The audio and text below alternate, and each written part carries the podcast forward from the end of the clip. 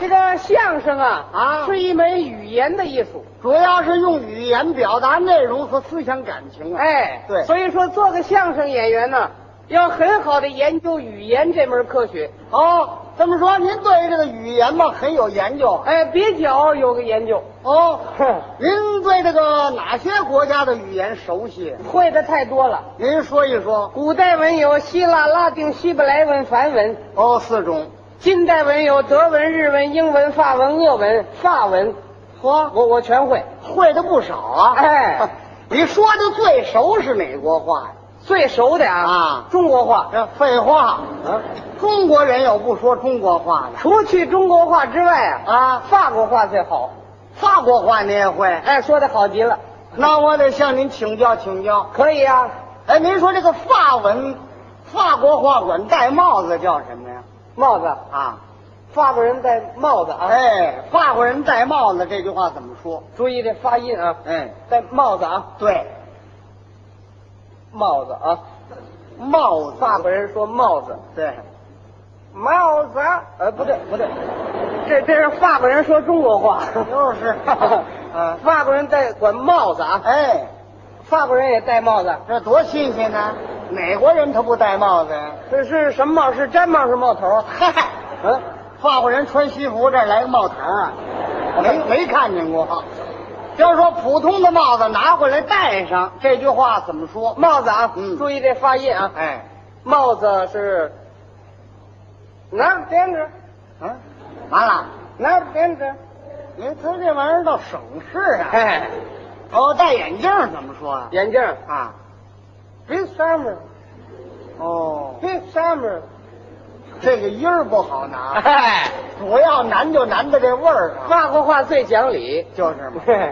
穿鞋呢， 俺这娃子哦，吃点什么行不吃行？什么都行啊，吃吃栗子，啊光吃吃，哦，吃枣呢，除了吃，吃橘子，呃，包着皮儿除了吃。这个麻烦了啊，这个。哎，您刚才那戴帽子，您怎么说来着？帽子啊，拿着垫着，您把它说清楚了一点，脑袋顶 着。脑袋顶着呀。嗯这帽子可不是脑袋顶着吗？你这有搁鼻梁子上的呢。就是啊，戴眼镜是鼻子上边儿。哦，眼镜是在鼻子上边儿，哎，呃，鼻子下边儿那就是口罩了。哎呀，你也懂法国话，谁懂的呀？吃栗子叫包着皮儿吃，哦，怎么叫剥了皮儿吃啊？你不得包了皮儿才能吃的吗？啊，吃枣呢是除了核儿 吃。啊，吃橘子叫剥了皮儿多块吃。走，你这是法国话吗？啊，外国味儿，中国字儿。这个法国话咱说不了。嘿嘿，反正咱们是研究咱们祖国的语言，咱们中国语言就很多。哎，因为中国的语言是世界上最丰富的，哎，也是最优美的，对，表达事物也最确切。非常准确。你比如说这么一句话啊，什么话呀、张三从沙发上站起来，啊？比如说这句话，这句话任何人都听得懂吧？都听得很清楚啊。这是根据咱们中国语言特点说出来的话。哎，张三从沙发上站起来，是这样说。如果根据外国语言特点也说这句话呀、嗯，你平时没锻炼过深呼吸，肺活量再小点儿，你都念不出来。就比较麻烦了。哎。那怎么说呢？还是这句话，还是这句话张三从沙发上站起来啊根据外国语言特点就得这么说。他怎么说？张三这个满脸带着使人感到同情、忧虑、悲伤、怜悯的小伙子，从他那祖上留下来的他的久远的历史，已被他褪成淡白颜色和被老鼠咬成无数小洞所表明的沙发椅中，无精打采、晃晃悠悠的站了起来。呵，我的妈呀！哎呀，怎么这么长啊？这得回从沙发上站起来，哎，这要说从沙发上爬起来的呢，哎那我就放炮了。 我听着也憋得慌。啰嗦不啰嗦？这种说话的方式太啰嗦了。可是现在咱们有个别的同志啊，啊说话就学习这种方法。哪有这人呢？有，我们机关有个老王，他就这样说话，他为什么说话这么啰嗦呀？主要是看一些翻译小说看的。他爱看外国小说。其实啊，有一些翻译小说翻译的是很好的，嗯，但是他专门找那个带有外国方式的那个字儿，他专门学那东西。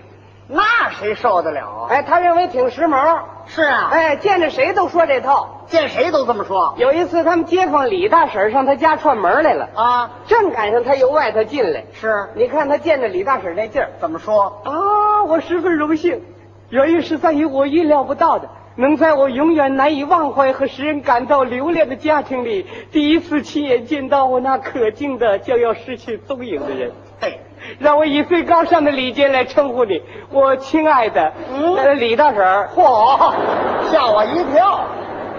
李大婶儿一听，这都什么乱七八糟的？哎，我都六十多了还亲爱的呢，就是回见吧。气早了。李大婶儿要走，你看看，他一想啊，他得解释解释。还给人解释啊怎么说的？您的刻不容缓的马上告别，这对我来说将是一件不愉快和十二万分遗憾的事情。嗯，为了表示对您的尊敬，请允许我以我个人的名义，代表我自己，向您表示最后的再见。李大婶一听，哎，嗯，再见。讨厌，是讨厌，谁这么说话？给李大婶她愣气跑了。没个不气跑了啊！李大婶走了之后，她母亲发现这件事情了，怎么样她呢？母亲说她几句那还不说他：“吗？老二，你怎么了？你不会说中国话呀？嘿，怎么跟你大婶也这么说话呀？”就是啊，他一看老太太生气了，别原因了，他跟这老太太再解释解释。又解释上了。我最亲爱的妈妈，请你将这样令人窒息的紧张气氛冲淡一下吧。嗯因为即使是最轻微的，像闪烁的繁星一样细小的怒火，也会烧掉你的大脑和神经的。哇，这怎么说话？老太太一听更火了，哦，这都什么呀？你这都什么呀？你怎么了？这是，这大概是前些日子消灭四害那 DDT 你喝多了。我烧耗子呢。出去出去，外头玩会儿去吧。老太太生气了，他一想，我顺杆爬吧。还说呢。是的，我将遵照您的意图，嗯立刻离开这座既肮脏又不清洁，但又能给人带来美妙幻想的房间。倒是这么一句话呀。最后，请允许你的二号儿子，哦，二号儿子，他不是行二吗？好论后头的。请允许你的二号儿子，嗯，用颤抖的内心向你提出一项最后的请求吧。什么请求啊？当我夜间流浪在街头的时候，总也克制不住由于腹中的饥饿而引起对我良心上的责备。嗯，因此，请求阁下赐予我一小块儿，哪怕是更小的，底下有洞，上面有尖，带有金黄颜色的蛋糕，窝头。窝头啊。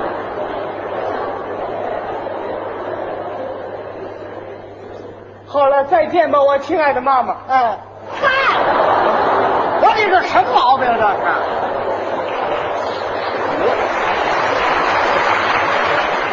你这什么意思？这是？这是那外国式那礼节，好嘛，你这种礼节，我这直起冷痱子，我这受得了吗？这你说连老王这动作，在他这语言，谁受得了？他这种说话的方式方法太啰嗦了。我告诉你，他连写情书都这么写，哟，连写信都这样，要不怎么吹了呢？那你说说是怎么回事前些日子，他女朋友给他来封信，啊？ 让他到百货大楼啊，给买一双式样新颖的皮鞋。那就买一双吧，结果他到大楼一打听啊，嗯这个样子卖完了。卖完了可以买双别的样了。就是啊，嗯买了另外一个样子，他给寄去了。是，可是他怕对方不满意啊，怎么办呢？因此想写一封信解释一下。哦这一解释倒糟了，那看他怎么解释的了。一般人写情书，嗯，你写个亲爱的，什么什么就完了吧？最多也就这样了是不是啊？啊。他不行，他呢？光这抬头啰里啰嗦写了一大堆。是啊，哎，他是怎么写的？我跟你说说啊，您说说。我亲爱的娜大莎，嗯，我未来的属于我一个人的，既慈善而又温存的我的候补夫人。您听这啰嗦不啰嗦？后头信里还啰嗦呢。后边是怎么写的？你的关于叫我给你买一双式样新颖的皮鞋，并且希望买到之后马上寄给你的来信，已经在邮递员一声新的喊声中交到我的手里了。这才收到了。我真为我能荣获这样一个光荣、伟大而艰巨的任务而感觉到骄傲、自豪、高兴、跳高。这跳高干嘛呀？一高兴就得跳高。怎么了？过去有句话，高兴的跳起来，就打这儿留下的。嘿嘿，好嘛，作为你忠实的情人，嗯我已经把它当做一项轻松而且愉快的义务劳动在执行着。这怎么叫义务劳动啊？给情人买皮鞋，你给工资啊？哎，我凭什么给钱呢？还是的。哦，是， 当星期日的黎明开始在我窗口出现的时候，嗯我便和我那亲爱的枕头吻别了。啊啊跟枕头还吻别呢？他有这习惯哦每天早晨七点钟闹钟一响，嘚儿赶紧的翻身，下地，我抱起枕头来，再见。好嘛，他这叫猫呢。 是，由于你爱的激发，在五分钟之内已经把我抛向了二路公共汽车中，不对，嗯怎么说抛向了汽车呀、这样描写形象一些。这形象成皮球了都。当公共汽车根据我所需要的地点停了下来的时候，我便不顾一切的冲出了车厢，飞奔百货大楼。成麻雀了。在那有着五层高楼、富丽堂皇的百货大楼里，我便开始了一系列的寻找。啊，你媳妇终于被我发现了！什么毛病啊这是？